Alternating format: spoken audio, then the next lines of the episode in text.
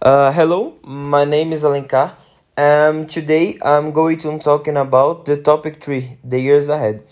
So in five years, I imagine myself in the college, in the university. I want to be a dentist and have my own clinic.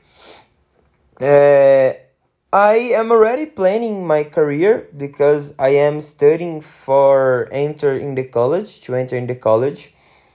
Uh, I don't have any plan like in this moment to study in another city or in another country, but uh, it's it's a possibility. If happens, probably I would like to. Uh, I am already learning English. I think that is a, a good skill, not only for the the job that I want to to have, but for anyone. I think that is a, a good skill to learn.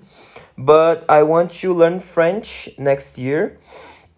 Uh, I in this moment I don't wish spend some time I'm abroad, like live in another country but in the future uh, if if like if i have the opportunity uh, i would like i would yes i would like to to live in another country.